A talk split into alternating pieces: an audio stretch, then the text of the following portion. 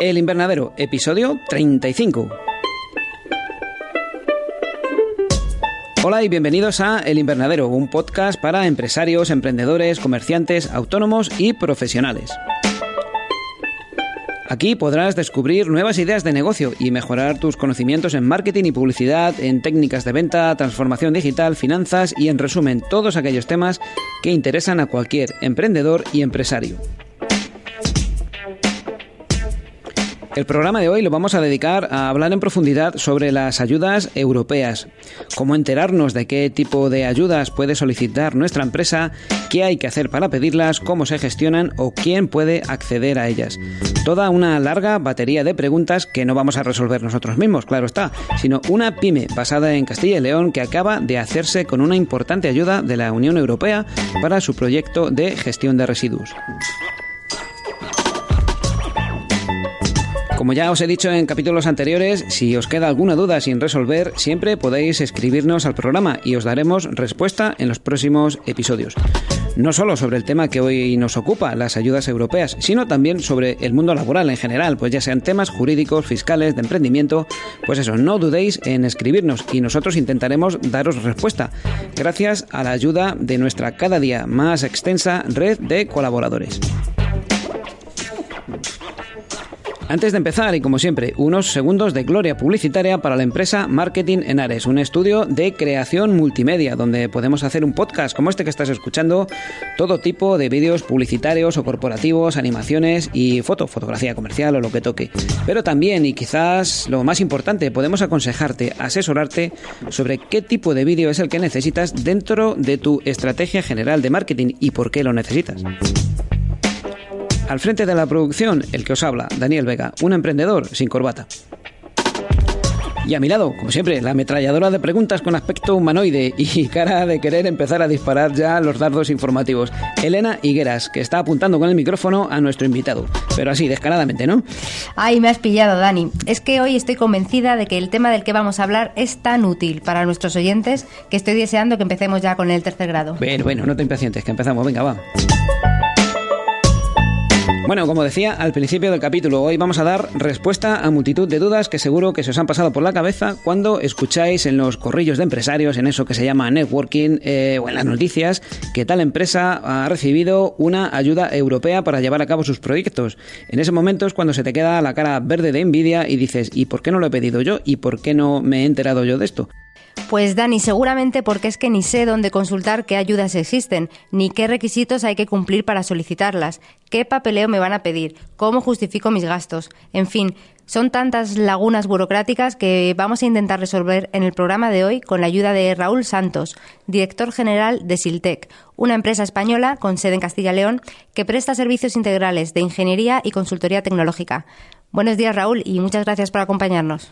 Hola, buenos días y encantado de estar con vosotros. Pues antes de que empecemos a hacerte el tercer grado sobre la fantástica ayuda que acabáis de conseguir, eh, la empresa, vuestra empresa Siltec, me gustaría que nos hables un poco de, cómo es, de cuál es vuestra historia y quiénes formáis parte de este proyecto. Eh, bueno, Siltec es una empresa que nace en Madrid en el año 2008, concretamente en Alcorcón, aunque actualmente tenemos también oficinas en, en Valladolid. Nuestro ámbito de actuación, nacional, pero también estamos trabajando en la actualidad a nivel europeo e internacional aunque lógicamente en, menor medida, por lo menos por el, por el momento. Inicialmente nuestros proyectos estaban muy vinculados al sector gasista, pero rápidamente empezamos a diversificar el espectro de servicios, comenzando a trabajar en otras disciplinas de, de distinto ámbito geográfico y abordando proyectos de eficiencia energética que introducían eh, mejoras en calefacción, climatización, electricidad de nuestros clientes que generalmente eran industriales, eh, terciario, locales comerciales. Sobre todo porque en ese tipo de clientes eh, hay un mayor grado de, de ahorro, un mayor potencial de ahorro. Posteriormente, hemos cerrado el ciclo de ingeniería con las divisiones de obra civil y edificación, de manera que ya no solo nos encargamos de hacer esos proyectos de instalaciones y su dirección de obra, sino que también estamos ejecutando obras, de manera que ahora eh, somos una ingeniería integral y realizamos proyectos llave en mano. Y en última instancia y en los últimos años, lo que hemos hecho ha sido crear la división de nuevas tecnologías o división de, TICs, donde se engloban nuestros, nuestros proyectos de I D I fundamentalmente. Y lo que nos ha permitido es conseguir aportar valor a nuestros servicios de, ingeniería para diferenciarnos de la, de la competencia. Muy bien. Dices que nació la empresa en Madrid y, eh, bueno, ahora estáis en, en Castilla y León, ¿no? En Ávila concretamente. No, estamos en Valladolid. Valladolid, Valladolid. ¿Y por qué, esa, por qué ese movimiento? ¿Por qué, por qué a Castilla y León? ¿Hay alguna raíz allí que tira familia o por qué? ¿Por qué? Sí, yo soy originario de, Valladolid. Lo que pasa que en mi trayectoria profesional eh, siempre, en mi trayectoria profesional siempre he crecido en, en Madrid. En 2008 iniciamos la actividad en la empresa y en 2010 eh, decidí que tenía que volver un poco a las raíces, como tú dices, y nos asentamos en, Valladolid. Y ahora allí pues hemos hecho unas oficinas eh, con, un mayor número de empleados que, aquí en Madrid. Pero bueno, estamos en cambio. En Valladolid ahora mismo somos 20 personas y nos vamos a cambiar de oficinas a un nuevo edificio de oficinas que vamos a hacer nosotros mismos con, con el concepto de, construcción llave en mano. Y en, y en Madrid queremos ir a unas oficinas un poco más emblemáticas porque ahora mismo tenemos ocho personas y también esperamos crecer. Esperamos que Madrid sea más representativo, eh, existe mayor negocio y muchos trabajos, pues hacerles a medias entre unas oficinas y otras. Mi madre dice siempre a tu tierra grulla, aunque sea con una pata, o sea que al final siempre vuelves. Sí, aunque nadie es profeta en su tierra, pero bueno, ha costado, ¿eh? En Valladolid cuesta mucho más que, en Castilla y León cuesta mucho más que, en Madrid. eso te iba a preguntar, ¿alguna diferencia sobre todo a nivel administrativo entre Comunidad de Madrid y Comunidad de Castilla y León? Bueno, en, en, la zona de Castilla y León considero o conocemos mejor, eh, hay más ayudas y creo que es más fácil potenciar pues determinadas empresas de, de, emprendedores. En Madrid es más complicado, o sea, a lo mejor es más difícil el trato con la administración, las ayudas están más copadas, pero existe mucho más negocio a nivel de ingeniería. Hay más mercado, claro. Bueno, a nivel de ingeniería, a nivel de instalación, a nivel de todo. Mm, bueno, nos estabas contando, Raúl, que os dedicáis tanto a ingeniería como a nuevas tecnologías. ¿Qué tipo de proyectos tienen cabida en estas áreas? Eh, bueno, eh, tenemos tres divisiones, como comentaba anteriormente, la, división de instalaciones, la de edificación y la de obra civil. Entonces, en todas esas divisiones eh, abordamos diferentes tipos de proyectos. En la de instalación, pues eh, proyectos de gas, calefacción, climatización, energías renovables. Eh, como significativo de proyectos que hayamos realizado últimamente, pues hemos hecho las instalaciones de uno de los invernaderos más grandes de Europa, en Garray, en Soria. En Madrid hemos realizado también instalaciones para el equinoccio, para hoteles, eh, hemos trabajado también en, en AENA, eh, mejorando sus equipos, haciendo proyectos de los equipos de, climatización. En fin, eh, bastantes proyectos que cada vez son más importantes por el propio crecimiento que vamos teniendo en la, en la empresa. Raúl, uno de estos proyectos en los que trabajáis tiene un nombre un poco raro. Lo digo, lo digo primero en, inglés, que sería NB for Waste, y que en español se puede escribir como NB4 Waste, con W. que, bueno, con este proyecto habéis conseguido una financiación en la primera fase de un programa europeo exclusivo para empresas innovadoras, que se llama PyME Horizon 2020, ¿no? Horizonte 2020. ¿En qué consiste exactamente este proyecto que habéis, que habéis presentado y que, bueno, en la primera fase habéis conseguido? Nuestro proyecto tiene dos ejes principales. Por un lado, comunicación, big data, inteligencia artificial, todo ello muy vinculado a lo que es Industria 4.0 y por otro lado, eh, sostenibilidad. Hemos diseñado un prototipo que permite monitorizar los residuos existentes en entornos rurales mediante métodos de comunicación avanzados, novedosos que no existen actualmente en el mercado y eh, de forma que se puedan gestionar la, recogida de dichos residuos mediante rutas óptimas o rutas eficientes. ¿Residuos te refieres a los contenedores verdes y amarillos y los camiones que pasan a recogerlos o son residuos más? Efectivamente. Al final lo que hemos hecho cuando hablo de prototipo es integrar un sensor en, en un contenedor, hacer un prototipo de ese sensor. ¿Por qué entorno rural? Porque ahí las distancias son mayores y por tanto habrá veces que será necesaria esa recogida o habrá otras ocasiones en las que no sea necesaria, con lo cual hay un ahorro, eh, una reducción de costes más significativo en el entorno rural, aunque puede ser aplicable a, entorno urbano. Y es un sensor que va dentro de los contenedores donde se echa la basura, básicamente. Sí, sí, es un sensor que aúna eh, capacidades volumétricas con un sistema de comunicación que permite monitorizar en tiempo real lo que está sucediendo y y, permite gestionar o a partir de ahí hacer, hacer rutas eficientes para que los camiones recojan los días que, que son los idóneos y haya una ruta óptima para esa recogida. Muy interesante, Raúl. ¿Y cómo una pyme como la vuestra, como Siltec, ha conseguido hacerse con, con esta ayuda? ¿Qué requisitos habéis tenido que cumplir o qué es lo que se ha valorado desde un programa europeo? Bueno, aunque parezca un tópico, hemos conseguido tener la ayuda con mucho esfuerzo y con muchas horas de trabajo por parte de, un equipo de ingenieros. Llevamos varios meses trabajando en este proyecto. Es la tercera vez que nos presentamos a un proyecto de este tipo. En otras tercera va la vencida. A la tercera va la vencida. En otras ocasiones nos hemos presentado con proyectos distintos y ahora nos hemos presentado con este proyecto de gestión de residuos. En el programa europeo valoran eh, no solo conseguir una solución técnica novedosa en el mercado, sino sobre todo ser capaces de explotar esa solución a nivel europeo y a nivel internacional. Es lo que más se está valorando, intentar que una pyme sea capaz de o aportarle eh, cierta cantidad económica para que ponga en el mercado europeo o en el mercado internacional un producto y sea viable.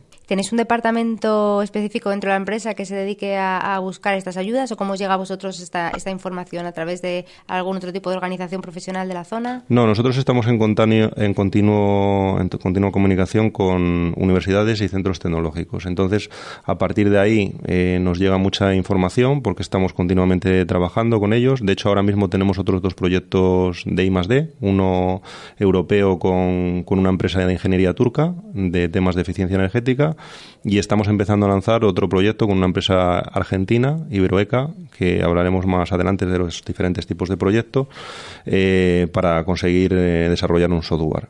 Entonces, al final, el continuo contacto y sobre todo un organismo que se denomina CEDETI, eh, Centro de Innovación Industrial que existe en, España, que apoya y potencia todo este tipo de proyectos innovadores, es de donde se puede obtener la información. Mm. Y aún así, resulta muy muy tedioso administrativamente el preparar toda la documentación, o sea, porque a mí me pasa, ¿no? Algunas veces he tenido que, optar a fondos a fondos públicos, normalmente de la FECIT, de la Fundación Española de Ciencia y Tecnología, para temas documentales y, resulta que es que preparar ese, ese tipo de, documentación te requiere, pues si no tener un administrativo que se dedica a ello, poco más, porque son muchas semanas de trabajo de preparar documentación. Supongo que esto debe ser algo igual, o sea, justificar el proyecto y, y digamos, avalarlo tiene que ser un trabajo importante. Sí, bueno, no es tan importante como se piensa. Al final, en este tipo de proyectos, lo primero que hay que hacer es eh, mandar una solicitud o enviar una solicitud con tu idea o con tu resumen de proyecto.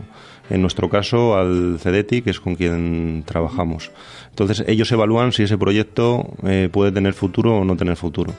Cuando ellos han evaluado, te dan una respuesta y te dicen, mira, este proyecto creemos que no es viable o este proyecto creemos que es viable, pero debes introducirle eh, estos conceptos o debes profundizar más en este tema. A partir de ahí, ya sí que tienes que elaborar una memoria que exige tener un conocimiento técnico. La memoria es en, inglés, es muy importante el inglés. Y, bueno, eh, aparte de ese conocimiento técnico, pues eh, son muchas horas de investigación y de intentar un poco estudiar el, estudio del arte o ver qué soluciones hay en el mercado para que realmente el proyecto sea innovador. Pero mm, administrativamente, por lo menos lo que nosotros nos hemos encontrado, no, no es excesivamente tedioso. Además, todo se entrega de forma telemática. Independientemente de esta complejidad administrativa, en la práctica, ¿qué, qué os supone esta inyección de dinero inicial para vuestro proyecto? ¿Qué os permite hacer ese dinero? Bueno, hemos ganado la fase 1 del proyecto europeo denominado Instrumento PYME, que ha supuesto una inyección de 50.000 euros. Esos 50.000 euros básicamente han servido para cubrir tres meses de trabajo de un equipo de ingenieros, para hacer un plan de negocio, para ver si este producto tiene viabilidad en el mercado y para hacer un prototipo. Con lo cual, eh, digamos que los 50.000 euros... Se, quedan cortitos, ¿no? se quedan cortitos teniendo en cuenta que nos hemos presentado a otros dos proyectos y hemos invertido otros tres meses en cada uno, pues la verdad que, están casi gastados ya. Eh, nuestro hándicap ahora es conseguir la fase 2 de este proyecto europeo, que ahí sí que la subvención es desde 500.000 euros hasta 2 millones y medio de euros y eh, lo, eh, lo, que te ayuda, lo que te permite esa ayuda es ya desarrollar ese prototipo en serie, poder comercializarlo y realmente lo que pretende la Unión Europea, que una pyme tenga un producto en el mercado, que lo comercialice y que crezca con su ayuda. En este caso, ¿el destinatario sería la administración pública? Mm, no, el destinatario del producto al final puede ser desde los gestores de residuos hasta el propio fabricante de los, de los contenedores. Ese sería el cliente final del, producto. La administración pública al final saca concursos, las empresas de servicios se presentan con unas mejoras, aparte de un precio económico que es lo que prima, y a partir de ahí la administración pública elige. Entonces, para ello sería importante tener algo innovador o un prototipo que les diferencie del resto de gestores de residuos. Incluso para la administración pública, pues tener esto para poder eh, gestionar más eficientemente los residuos. ¿Se quedan ellos con algún tipo de patente o de derechos de explotación sobre la idea o el desarrollo de la idea?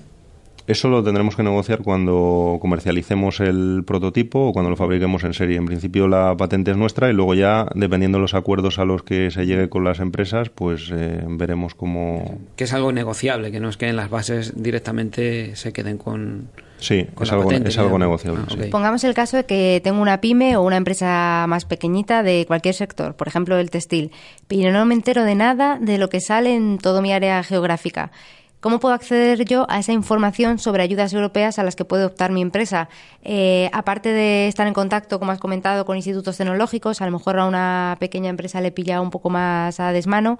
Eh, ¿Existe algún servicio de alertas por Internet, por ejemplo? ¿Cómo puedo estar al día de estos programas? fundamentalmente, como has dicho, universidades y centros tecnológicos y luego, como comentaba al principio, el CEDETI, que es el Centro Tecnológico de Desarrollo Tecnológico Industrial, desde donde se promueven la mayoría de los proyectos europeos. Eh, tiene una página en la que tú puedes entrar, te puedes informar y existen técnicos que te, que te resuelven las dudas que puedas tener o incluso que a la que envías tu solicitud o tu propuesta de proyecto y ellos evalúan eh, si es viable o no es viable. Además, eh, nosotros por la experiencia que tenemos desde hace tres años que empezamos con, con todo este tema de innovación e incluimos personal para dedicarse a ello, eh, son bastante ágiles, te responden bastante rápido y además son gente bastante sincera. Si el proyecto vale, vale. Si el proyecto no vale, no vale. Y hemos tenido, nosotros por lo menos hemos tenido muy buenas experiencias. Una curiosidad también que se me ocurre, porque eh, eh, ¿hay algún tipo de ventaja a la hora de tú presentar este proyecto que no sea en solitario, es decir, que no sea eh, una iniciativa exclusiva de tu empresa, sino que estés en colaboración, en coproducción con otro tipo de empresas tecnológicas también europeas? ¿Me entiendes la pregunta? si hay algún tipo de, de, beneficio por eso, porque haya un... Unas sinergias. Sí. Eh, depende de la, de la convocatoria del proyecto. Hay diferentes tipos de proyectos. El proyecto al que nos hemos presentado nosotros, que es Instrumento PYME, lo que prima, como decía, más que la solución técnica innovadora, es la comercialización de ese producto en el mercado y que la PYME crezca. Pero hay otros proyectos, como os comentaba anteriormente, en los que estamos inmersos.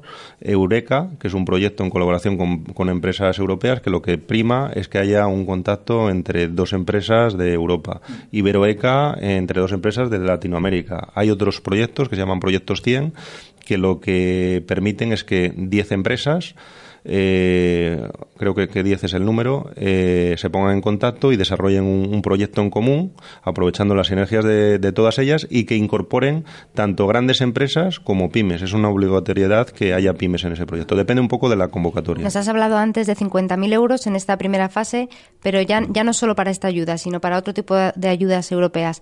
¿Tienes que tener una financiación previa para poder solicitar la ayuda? Me refiero, ¿se concede el 100% del presupuesto o la concesión de un porcentaje depende de que la empresa ya tenga cierta liquidez o cierta financiación para haber llegado a algún punto de desarrollo concreto? Como en todo proyecto, se realiza una inversión en innovación, que eso corre por parte de la empresa, y posteriormente, si resulta adjudicatorio, pues se aporta una subvención o un préstamo. Normalmente, en los proyectos de innovación no te van a dar una subvención a fondo perdido por el montante de todo ese proyecto, sino lo que te dan es una pequeña subvención a fondo perdido, si es que existe, y luego lo que te aportan es un préstamo, eh, a lo mejor a un préstamo a 10 años, con dos años de carencia, en el que tengas unas condiciones más ventajosas que en un banco para que desarrolles el proyecto, porque se supone que la principal persona que cree en el proyecto es la empresa. Entonces, te damos un poco para que inicies la andadura, pero luego arriesga, arriesga tú.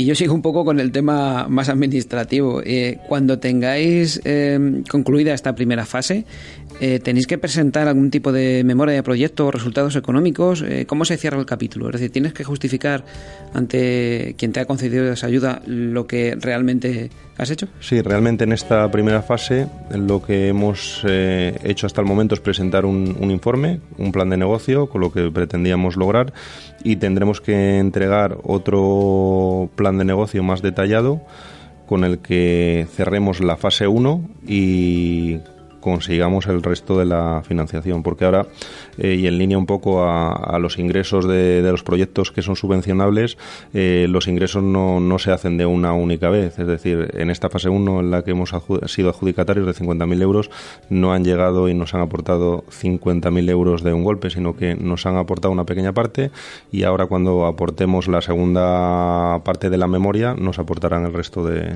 del dinero. Fuera de todo este tema administrativo y de gestión del, del dinero, ¿en qué fase del proyecto concreto del diseño de ingeniería del prototipo os encontráis ahora mismo? ¿Por dónde va? Nosotros hemos realizado la memoria, hemos desarrollado el prototipo y ahora lo que necesitamos es un demostrador, poner 100 eh, prototipos en diferentes contenedores para ver la factibilidad de lo que se ha desarrollado y ver si en la realidad eso es técnicamente viable. Y una vez que logremos ese demostrador es cuando estaremos en, capacidad de presentarnos a la fase 2 y hacer ver a una rueda de inversores, que es quien estará en la fase 2, que nuestro proyecto es, es viable. Estás escuchando el invernadero. You are listening the greenhouse. Du hörst das Gewächshaus.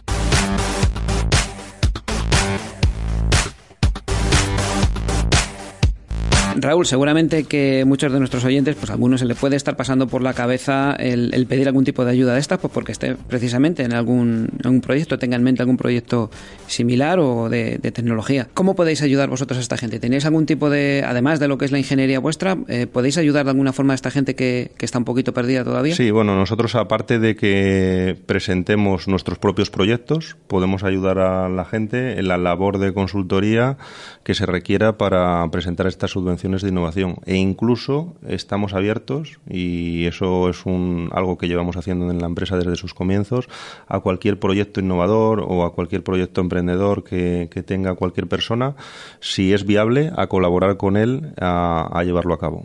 Bien participando en el proyecto o si la persona simplemente quiere que le gestionemos la subvención y llevarlo a cabo él solo pues eh, gestionándole la subvención. Ok.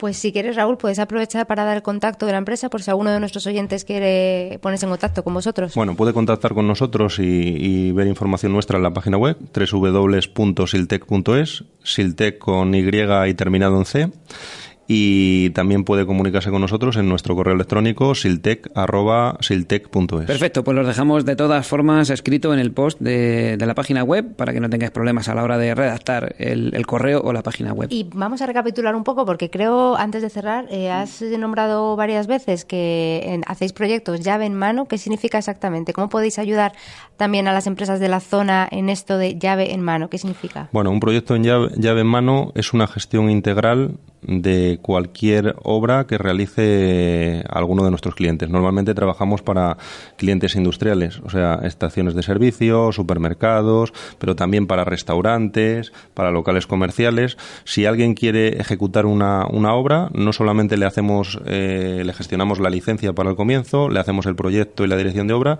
sino que estamos ejecutando las obras. La persona se desentiende. Digamos que le damos la llave eh, para que entre a, a su local comercial. Muy bien. Perfecto. Bueno, aparte de que podéis escribir a Raúl, a Siltec, también, si queréis, podéis mandarnos a nosotros alguna duda que se la haremos llegar a él encantados al correo electrónico del invernadero que os recordamos es info arroba elinvernadero.es. Nosotros se las vamos a hacer a llegar a Raúl, no os preocupéis. Pues nada, Raúl, muchísimas gracias por acompañarnos y nada, si sigue adelante ese proyecto, pues estaría genial que vinierais aquí a a contárnoslo y ver cómo va creciendo el, proyecto. Vaya. Nada, muchas gracias a vosotros por darnos la oportunidad de, contarlo, porque es difícil que en pymes eh, tengamos eh, la oportunidad de contar un poco nuestros éxitos o simplemente lo que estamos haciendo. Por lo tanto, muy agradecido y si seguimos adelante, desde luego que vendremos. Pues muchas, gracias. Hasta luego, Raúl. Adiós.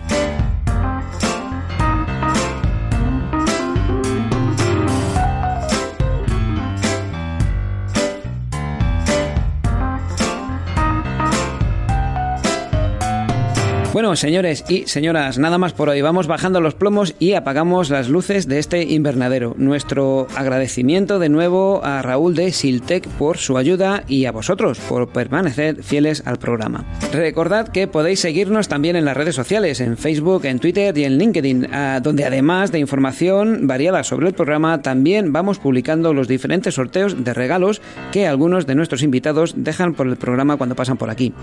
Si nos escucháis a través de la página web, recordad que nos encanta que os comuniquéis con nosotros. Esperamos vuestros comentarios, halagos y felicitaciones. Y si nos oís desde iBox o desde iTunes, os animo a calificar el programa con 5 estrellas para que vaya subiendo en el ranking y que cada vez lo pueda escuchar más gente. Elena, cerramos el chiringuito. Venga, vamos a apagar los plomos ya. No vamos, adiós. Hasta luego.